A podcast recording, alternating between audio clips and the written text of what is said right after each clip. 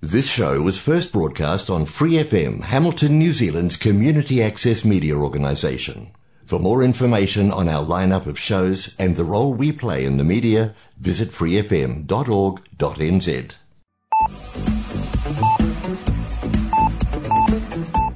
Hola amigos, aquí inicia el programa Arritmia presentado por Angie Rodríguez, coach ontológico profesional, transmitido por Free FM 89.0 los sábados a las 7 de la noche desde Hamilton, Nueva Zelanda.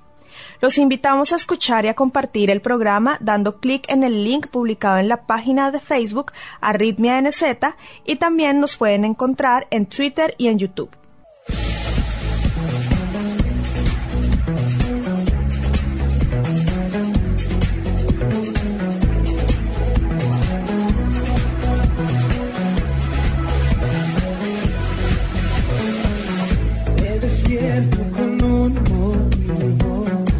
No viniste al mundo por casualidad.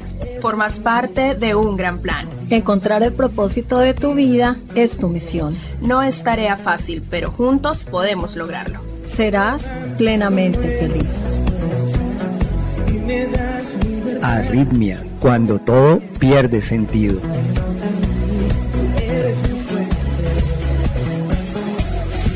Arritmia transmitiendo desde Free FM 89.0 Real Community Radio, Hamilton, Nueva Zelanda.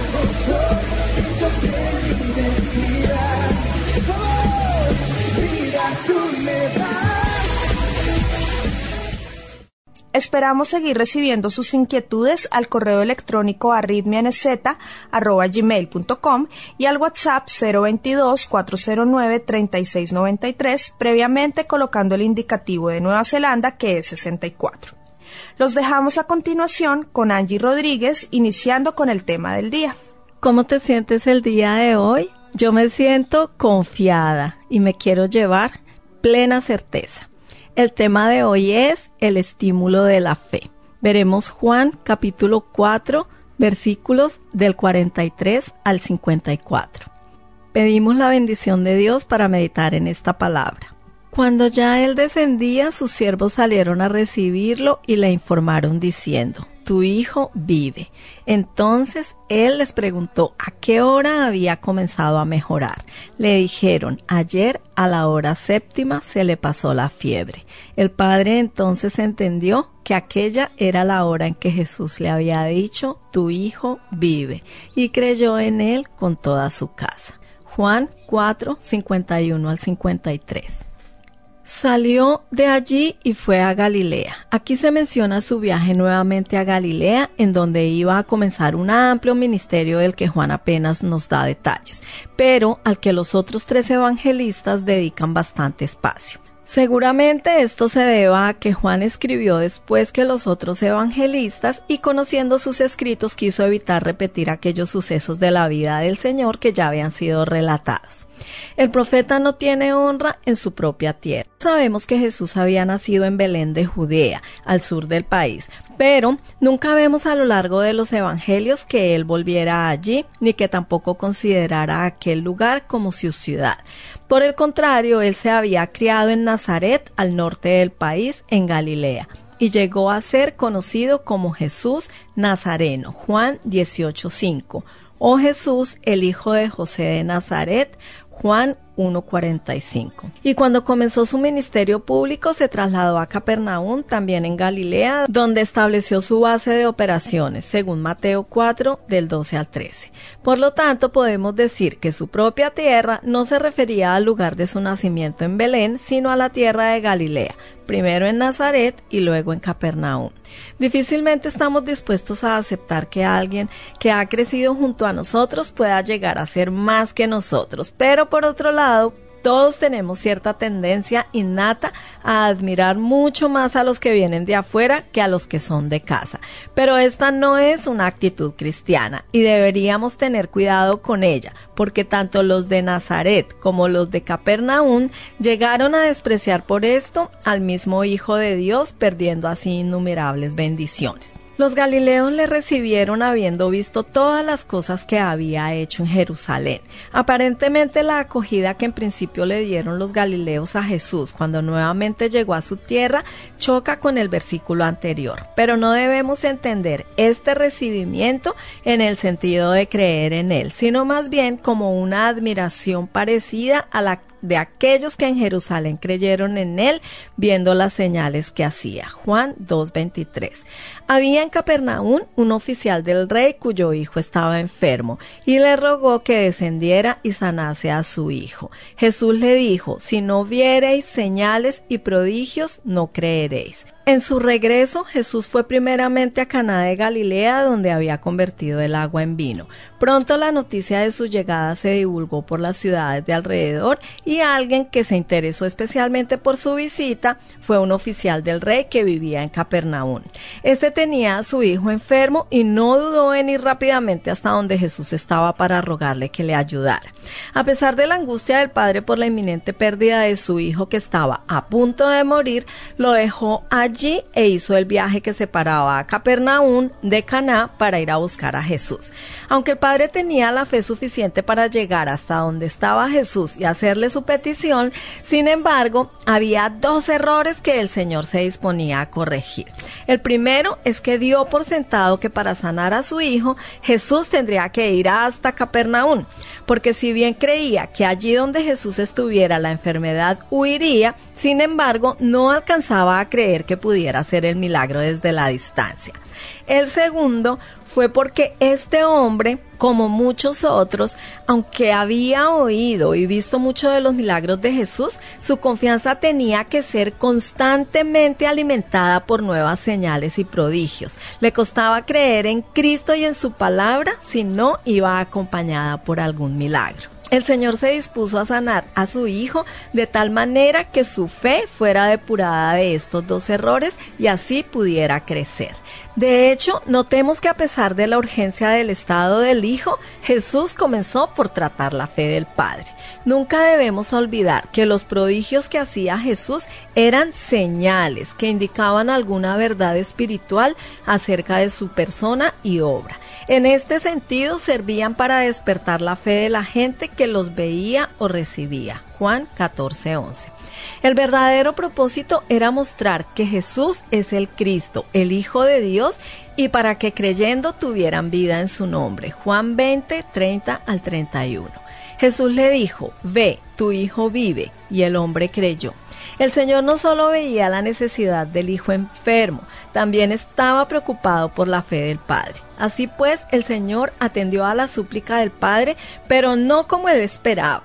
No lo acompañó hasta Capernaum, en donde estaba su hijo enfermo. Tampoco hizo ninguna señal, ni apeló a ninguna emoción o sentido. Lo único que le dio fue su palabra.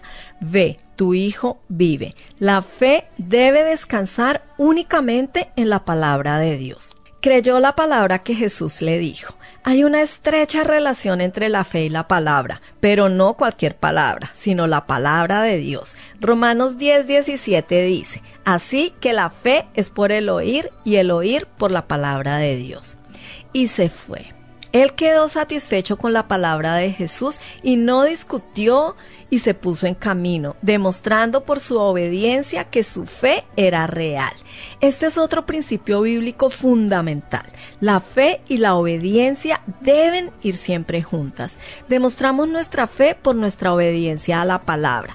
Tal es así que en ocasiones encontramos que la fe es descrita como la obediencia a la verdad. Primera de Pedro 1.22. El Señor había percibido en el Padre un pequeño principio de fe pero era necesario que madurara y la forma de hacerlo siempre es por medio de la prueba. Primera de Pedro 1, 6 al 7. Así que envió al Padre solo de vuelta. Por eso cuando el padre obedeció la palabra del Señor y emprendió nuevamente el viaje de regreso a Capernaum, estaba dando un gran paso en su crecimiento personal. Estaba confiando en la palabra de Jesús sin haber visto ningún milagro. Y de esta manera iba a comprobar que cuando se tiene la palabra de Jesús no es necesaria su presencia física. Sus siervos salieron a recibirle diciendo, tu hijo vive. Los siervos del oficial notaron la súbita mejoría del enfermo y no tuvieron paciencia para aguardar la llegada del padre, sino que salieron al encuentro de él. Entonces el padre averiguó en qué momento el niño había comenzado a estar mejor y vio que había tenido lugar en la misma hora en que Jesús había dado su palabra. Y la conclusión inevitable a la que llegó es que la sanidad repentina de su hijo había tenido que ver directamente con la palabra dada por Jesús. Y ahora el evangelista añade que creyó en él con toda su casa. Es cierto que el padre ya había creído, pero lo que nos está dando a entender es que después de esta experiencia su fe había llegado a ser mucho más profunda, mejor fundamentada, tenía nuevas evidencias que la hacían mucho más segura y su conocimiento de quién era Jesús era totalmente nuevo. Esto es Arritmia en síntesis, este fue un encuentro emocionante. Luego de que los sirvientes le dijeron, tu hijo vive, fue consciente de algo totalmente nuevo. No en cuanto a lo que Jesús podía hacer, sino en cuanto a quién era Jesús, que tenía autoridad sobre todas las enfermedades, que no estaba limitado por la distancia ni por el tiempo, que tenía poder sobre aspectos muy por encima del conocimiento y las posibilidades de los hombres. El hombre lo entendió, creyó él con toda su casa. Esta es la misma palabra para creer que se usó acerca de él antes, pero que ahora se utiliza a un nivel muy superior, al de la confianza de que Dios estaba orando y resolvería el asunto de maneras que él no podría haberse imaginado. El poder de esta historia nos ha sido dado en el libro de Hebreos donde leemos, corramos con paciencia la carrera que tenemos por delante, puestos los ojos en Jesús, el autor y consumador de la fe. Hebreos 12 del 1 al 2. Eso es lo que ha venido a hacer Jesús, conceder fe y hacer que aumente. Una versión traduce esto como el pionero y perfeccionador de la fe. Esta historia nos dice que estamos en las manos de aquel que no siempre contesta a nuestras oraciones de la manera que nosotros esperamos, pero que al hacerlo nos elevan para que seamos aún más conscientes de quién es él, de su autoridad y poder en el mundo y en la vida. Como resultado, nuestra fe se vuelve más fuerte, limpia y verdadera, pudiendo ejercitarla a un nivel superior. Jesús es el autor y perfeccionador de nuestra fe. Ese es el significado de la señal que realizó Jesús ese día. Alguien dijo, la labor del entrenador es hacer que los hombres hagan lo que no quieren hacer con el fin de conseguir lo que realmente quieren. Esto es lo que hace Jesús. Hace que pasemos por circunstancias por las que no deseamos pasar. Hace que nos enfrentemos a cosas que no nos gusta tener que enfrentar, con el fin de conseguir lo que hemos deseado de todo corazón. Pero el conseguirlo requiere la fortaleza de la fe, el estímulo de la fe. De eso se trata este incidente.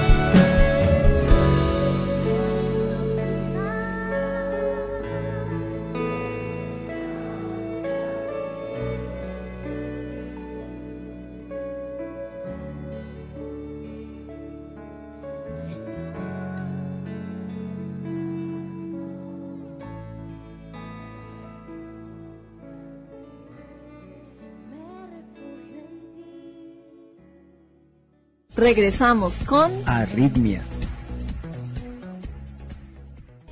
Muchas veces me he identificado con Pedro el apóstol. Lo he tachado de imprudente, boquisuelto, pero eso no es más que la revelación de lo que pasaba en mi propia vida y con lo que aún el Espíritu Santo sigue trabajando en mí. Y es que a veces me doy palo, es decir, como que no dimensiono que a pesar de mis errores Dios me ama y soy importante para Él, que se deleita en mí, que soy de su agrado, que soy su sierva, su amiga y Él quiere llevarnos a ti y a mí a los lugares más altos a cumplir esos planes tan maravillosos que Él ideó para nosotros. Permitamos que el Espíritu Santo sea quien nos guíe, nos enseñe, nos regale esa corriente de agua viva para que fluya en nuestros corazones para siempre, para poderla impartir a quienes nos rodean, para poderles llevar esperanza, paz, un motivo y un propósito.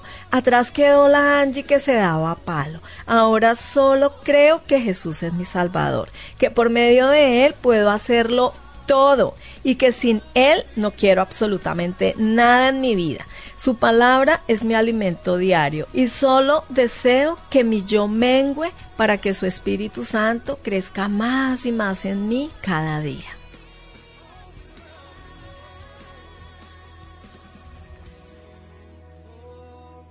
Queridos amigos, les recuerdo que estamos compartiendo el Evangelio del apóstol Juan. Nos estamos basando en la escuela bíblica y en las devociones del pastor Rey Stedman. Oremos juntos.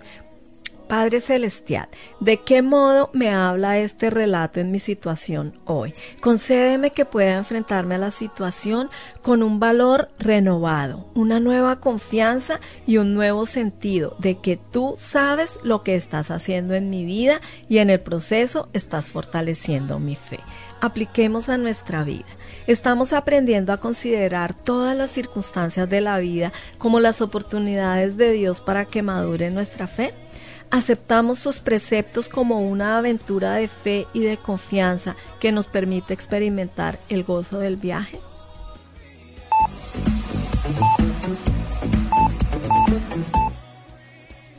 Queridos amigos, hemos llegado al final del programa de hoy. Gracias por acompañarnos. No olviden seguir compartiendo el link en redes sociales y nos veremos con el favor de Dios en una próxima oportunidad en Arritmia, el programa transmitido todos los sábados a las 7 pm por Free FM 89.0 desde Hamilton, Nueva Zelanda. Bendiciones.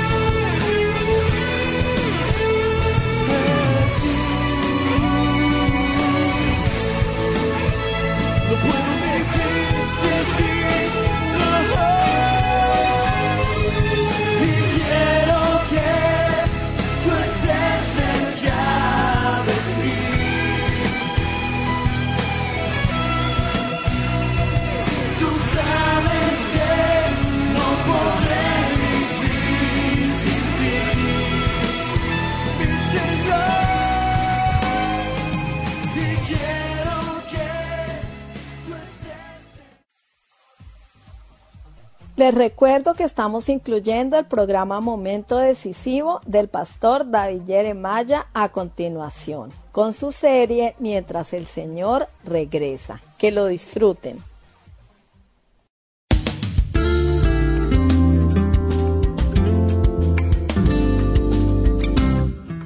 Imagínese que usted tiene la oportunidad perfecta de hablarle de Cristo a un extraño. Sabe usted las frases precisas que debe decir y siente la presencia del Señor, pero por alguna razón el temor del rechazo puede más. Usted decide guardar silencio.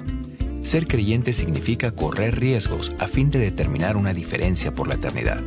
En el mensaje titulado Evangelicen hasta que yo regrese, el doctor Jeremiah nos recuerda que aunque eso puede ser todo un reto, es un honor hacer la obra del Señor. Todo esto a continuación aquí en Momento Decisivo.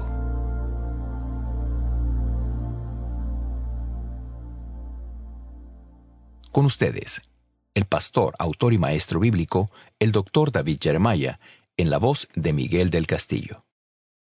Gracias por acompañarnos en esta edición de Momento Decisivo. Hoy vamos a hablar de la importancia de la evangelización mientras esperamos que el Señor Jesucristo regrese. Estamos haciendo la pregunta, ¿qué hacer mientras el Señor regresa? Una de las cosas que debemos estar haciendo estos días es evangelizar. Así que empecemos un estudio de dos días con el mensaje Evangelicen hasta que yo regrese.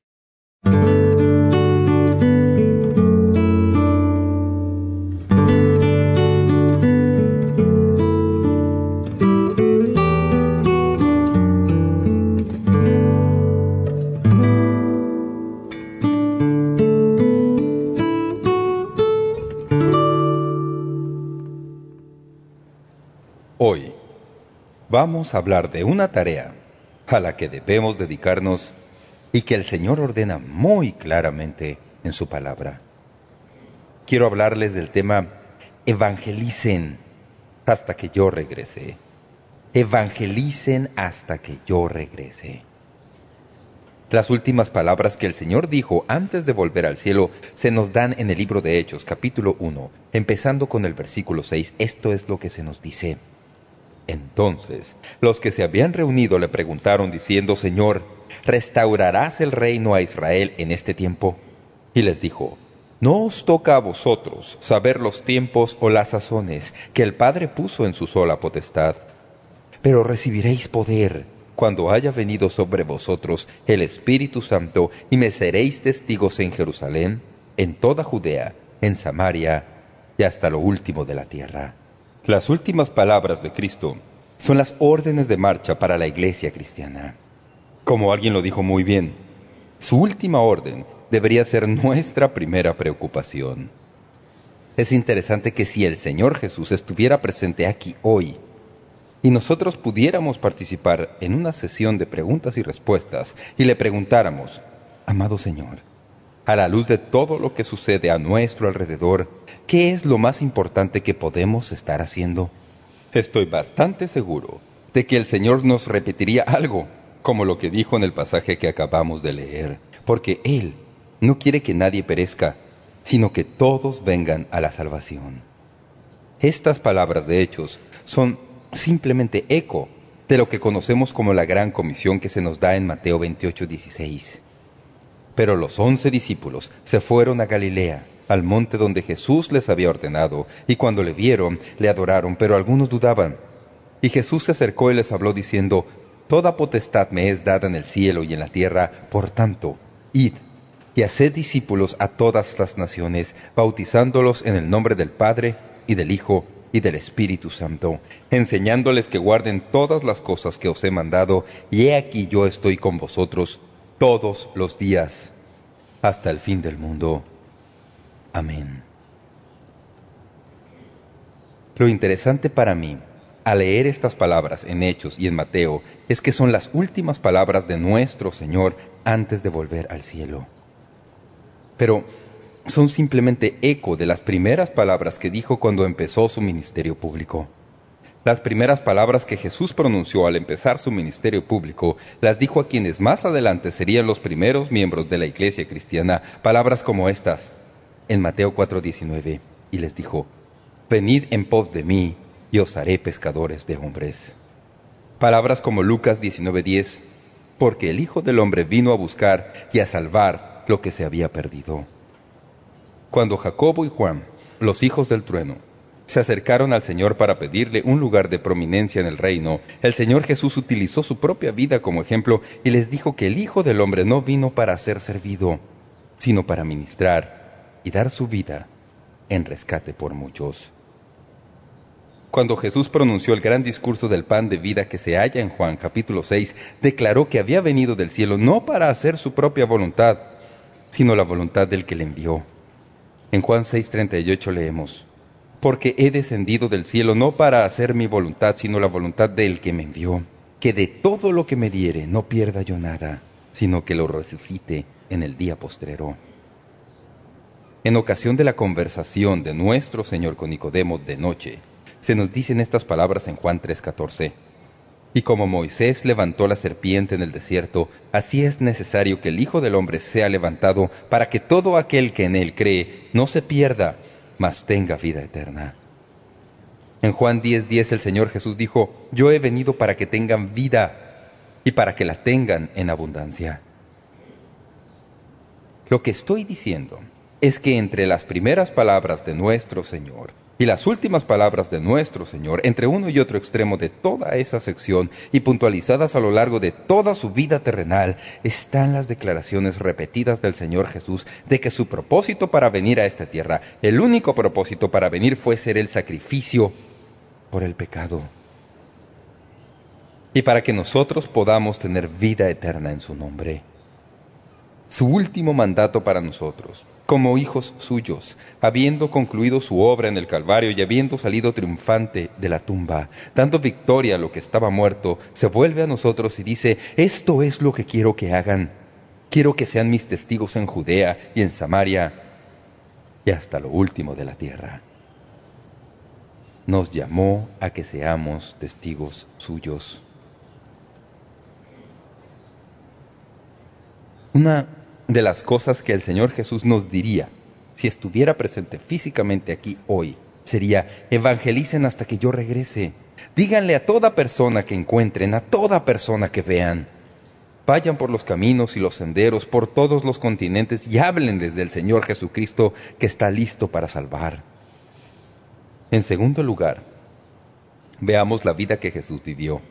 Cuando uno observa la vida que nuestro Señor vivió, todo lo que ve es lo mismo en la práctica. La vida del Salvador se caracterizó por encuentros personales y públicos. Al mirar a su vida, se ve que por tres años Él puso ante el mundo un ejemplo de evangelización. Examiné esto y anoté algunos de los nombres de las personas con quienes habló. Felipe, Nicodemo, Saqueo, Bartimeo, la samaritana, los fariseos, los escribas, los sacerdotes, los soldados, los publicanos, hombres, mujeres, niños y jóvenes. Todos ellos testifican del supremo deseo de ganar almas y salvarlas. Él buscó y salvó a personas por donde quiera que iba, noche y día. Luego notamos los hombres que Jesús seleccionó. Llegó el momento en que Jesús seleccionó algunos hombres para que le siguieran y que continuaran con su obra una vez que Él se hubiera ido. El proceso de selección es muy interesante. Qué maravilloso es el proceso de selección de nuevas personas. Hmm. Qué tiempo de prueba es probar y hallar personas que pertenecen al servicio del Rey de Reyes. A veces me pregunto si no deberíamos volver a algunas de las cuestiones básicas que tenemos en la palabra de Dios.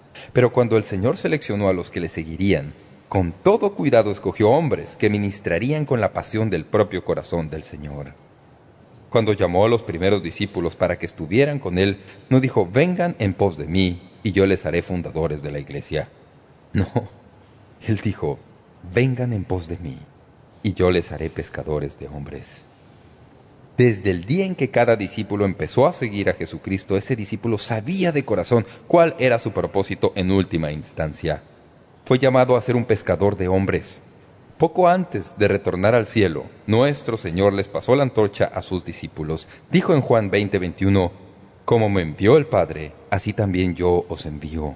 Tal como un día Dios Padre envió a Cristo al mundo para ser el primer misionero, el primer testigo, cuando volvió al cielo nos dijo a todos nosotros, como mi Padre me envió al mundo, así yo los envío a ustedes al mundo para que sean testigos míos. Y los discípulos captaron el mensaje. ¿Y cómo? En efecto, captaron el mensaje. ¿Alguna vez ha estudiado a los discípulos antes de la resurrección y a los discípulos después de la resurrección? Quiero decir, me sorprende que nadie haya escrito un tratado psicológico sobre eso, hablando de alguien que es transformado. No sé qué clase de terapia dirían los modernistas que es, pero lo que sí sé es esto. Fue un encuentro con el Señor resucitado. Cuando uno tiene un encuentro con el Señor resucitado, deja a un lado la cobardía y se arma de valor. Deja a un lado todo lo que pensaba que uno era y entrega de corazón todo lo que es y se tiene. Eso fue lo que sucedió.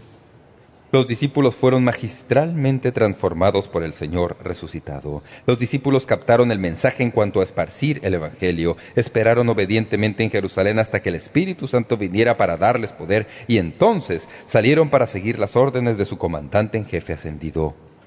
En apenas unos cuantos años, llenaron la tierra con el mensaje de Jesús. Con razón les acusaron de trastornar al mundo entero y de llenar a toda Jerusalén con su doctrina. Se adhirieron tan bien al propósito que el Señor puso en su corazón que en menos de 300 años todo el imperio romano cayó, se derrumbó. No por algún ataque militar, sino por el poder del Evangelio de Jesucristo. Para mediados del siglo II, uno de los grandes apólogos comentaba sobre el asunto y hablaba de sí mismo como cristiano y lo que había sucedido en el imperio romano y dijo, estamos en todas partes. Estamos en tus pueblos y tus ciudades. Estamos en el campo. Estamos en tu ejército y en tu armada. Estamos en tus palacios. Estamos en el Senado. Somos más numerosos que cualquier otro grupo. Eso fue lo que sucedió cuando las personas empezaron a creer que su tarea era salir y proclamar el Evangelio por donde quiera que fueran. En Hechos, capítulo 2, tenemos la iglesia que Jesús fundó. Es fácil que usted siga esta secuencia de las palabras que Jesús dijo, de la vida que Jesús vivió, de los hombres que Jesús seleccionó y de la iglesia que Jesús fundó, usted entenderá la pasión que había en su corazón. ¿Qué podemos decir en cuanto a la iglesia inicial? Al libro se le conoce como Hechos de los Apóstoles, pero en realidad son más los Hechos del Espíritu Santo por medio de los apóstoles. Es el libro de historia de la iglesia inicial y lo que sucedió cuando un grupo de personas en realidad creyeron en la palabra de Dios y lo que Dios les dijo que hicieran. Es el libro más asombroso del Nuevo Testamento, especialmente si uno le encanta la historia. Yo lo he leído vez tras vez. Recuerdo haber dibujado los viajes de Pablo y examinado la estrategia de misiones en todo el Nuevo Testamento. Pero cuando uno sigue el libro de Hechos, de inmediato ve cosas muy, pero muy interesantes que sucedieron como resultado de que los discípulos se dedicaran a esparcir el Evangelio. En primer lugar, Quiero que observen lo que sucedió cuando empezaron a predicar el Evangelio de Jesucristo. Así es como Lucas describe el crecimiento de la iglesia. Ustedes verán las palabras clave y entenderán lo que quiero decir. Un día, examiné el libro de Hechos y subrayé todas estas palabras. Son palabras de acción. Son palabras emocionantes. Así es como la iglesia respondió cuando escucharon las últimas palabras de Jesús. Ustedes serán mis testigos. Observen lo que sucedió. En Hechos 5.28 ellos habían llenado a Jerusalén. En Hechos 8.4 iban por todas partes anunciando el Evangelio y recorrieron todas las ciudades. En Hechos 9.35 y le vieron todos los que habitaban en Lidia y en Sarón. Ellos fueron a esas personas. Hechos 9.42 esto fue notorio en toda Jope. Hechos 14.49 y la palabra del Señor se difundía por toda aquella provincia. Hechos 9:10 Todos los que habitaban en Asia oyeron la palabra del Señor Jesús. Al examinar el texto de la Biblia, se ven estas palabras de acción y se ve el Evangelio avanzando en toda dirección. Un comentarista ha dicho que las iglesias eran centros nerviosos de evangelización y los creyentes se esparcían en la comunidad. Así, el Evangelio fue publicado en toda dirección. Como pueden imaginarse, el resultado de eso en esa región en cierto sentido confinada fue muy dramático. De hecho, fue el más grande crecimiento de la iglesia en toda la historia que yo sepa en cualquier lugar, no en Corea, sino en el libro de Hechos. Si usted examina el libro de Hechos y busca términos para describir el crecimiento de la iglesia, verá otra lista que va de la siguiente manera. Observe cómo esto se desarrolla. En Hechos 1.15 eran 200. En Hechos 2.41 habían 3.000. En el capítulo 2, versículo 47 se nos dice que mucha gente era añadida a la iglesia todos los días. En Hechos 4.4 había 5.000 hombres. En Hechos 5.14 se dice que aumentaban más, gran número. En Hechos 6.7 se nos dice que el número de los discípulos se multiplicaba grandemente. En el capítulo 9, versículo 2, muchos creyeron. En el capítulo 11, versículo 21, gran número creyó. En el capítulo 14, versículo 1, creyó una gran multitud. En el capítulo 17, versículo 4, y me encanta esto, gran número, no pocos. Capítulo 17, versículo 12, muchos creyeron y no pocos. Hechos 19, 26, muchas gentes. Hechos 21, 20, muchos millares. Simplemente se les acabaron los términos para describir lo que estaba sucediendo a la iglesia cristiana. Tengo que hacer una pausa aquí para decir que, de cuando en cuando, alguien se levanta y dice, ¿sabe, pastor? A mi juicio no deberíamos preocuparnos por los números de las personas que asisten a nuestras iglesias.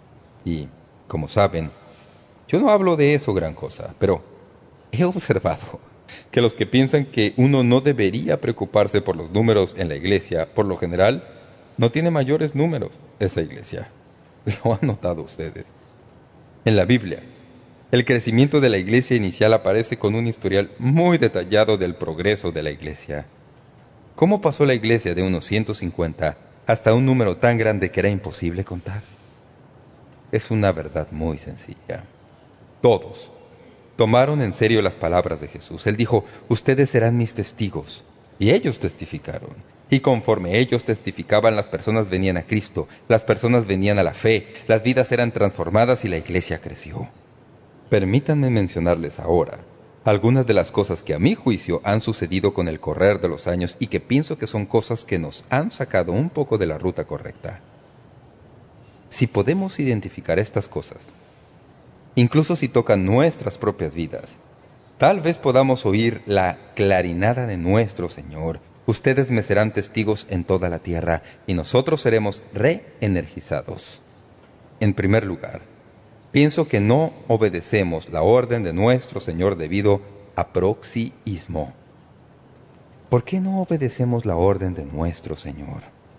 Una cosa que he notado con el correr de los años en mi calidad de pastor ha sido algo por lo cual he tenido que acuñar una nueva palabra para describirlo. Yo lo llamo proxiismo. ¿Cuántos saben lo que quiere decir proxy?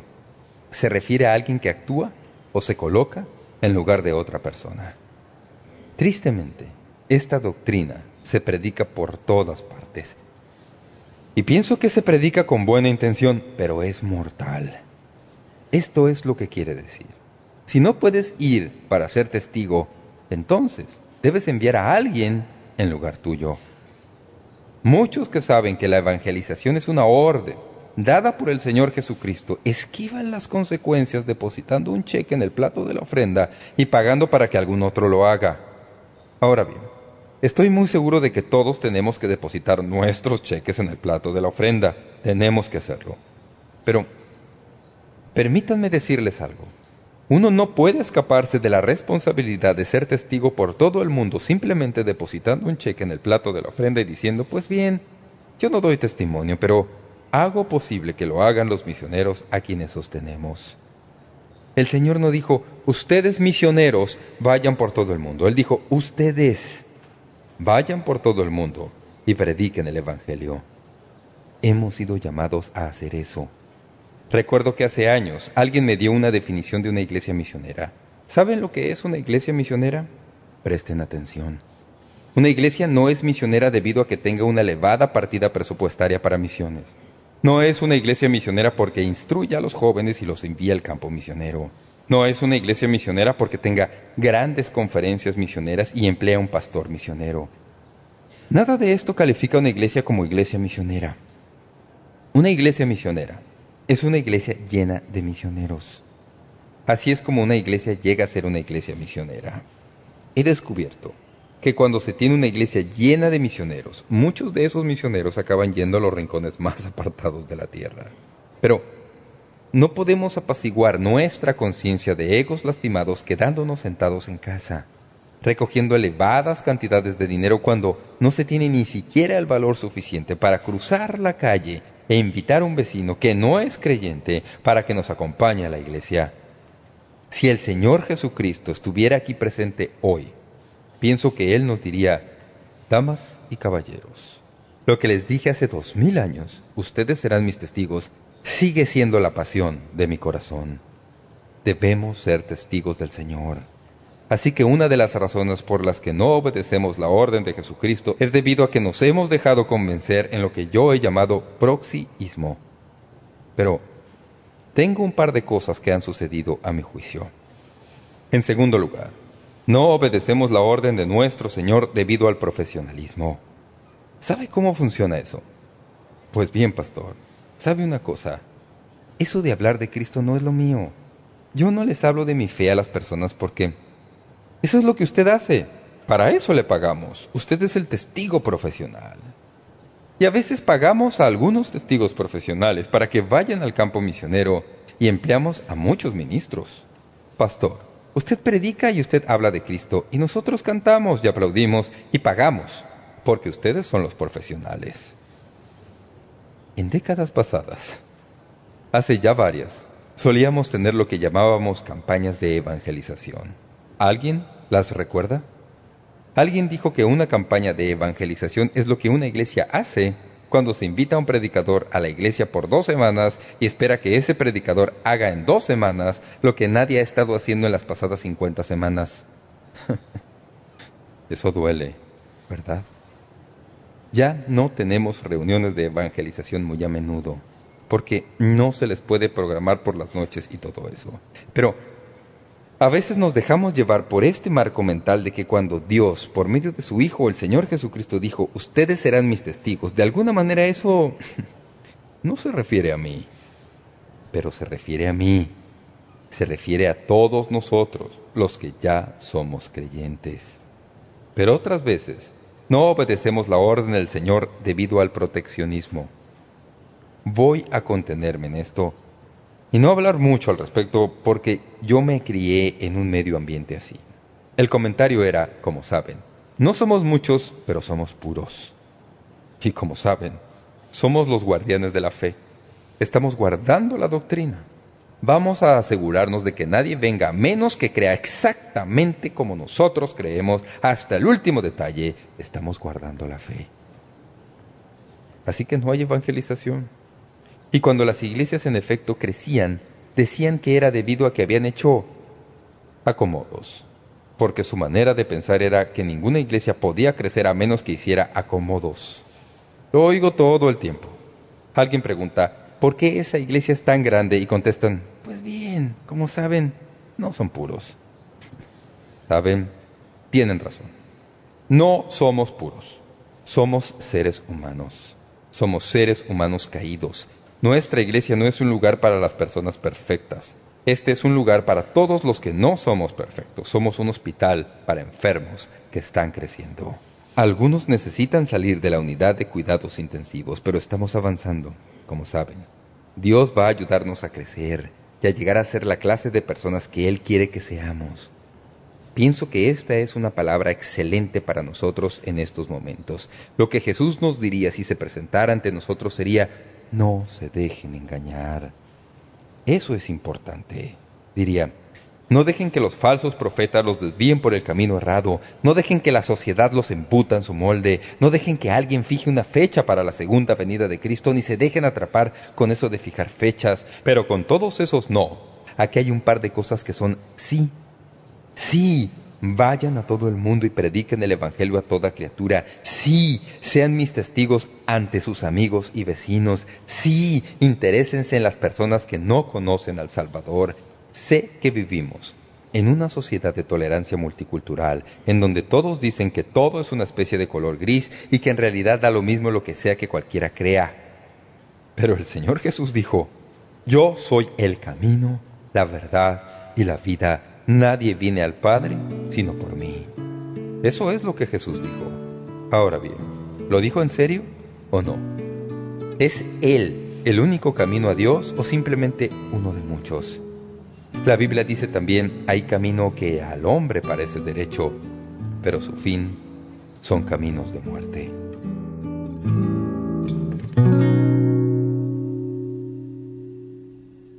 Bien, yo quiero volver al plan original que nos ha sido dado. Ese plan es que debemos ir por todo el mundo y predicar el Evangelio a toda criatura. El gran mandamiento no es la gran sugerencia. Dios no ha cambiado de parecer. Esto es especialmente importante ahora, cuando entendemos que nuestro tiempo es cada vez más corto. Creemos que el retorno del Señor Jesús está a la vuelta de la esquina y necesitamos dedicarnos a la evangelización. Si usted es pastor, espero que su corazón no haya perdido el fervor evangelizador. Si usted nunca ha recibido a Jesucristo como su Salvador personal, esta es una oportunidad importante para usted. Ahora bien, no olvide, de nuevo, que durante este mes estamos poniendo a su disposición nuestro libro mientras el Señor regresa. Este libro tiene toda la información que estamos dándoles todos los días en esta serie mientras el Señor regresa y mucho más. Es la clase de libro que usted querrá leer para provecho propio y después de leerlo compartirlo con otros. Es una gran revisión de esta serie de mensajes, le ayudará a avanzar al siguiente nivel de enseñanza al compartirlo con otros. Para más información de cómo ordenar su ejemplar, visítenos en momentodecisivo.org. Volveremos mañana. Les habló David Jeremiah. Gracias por escucharnos.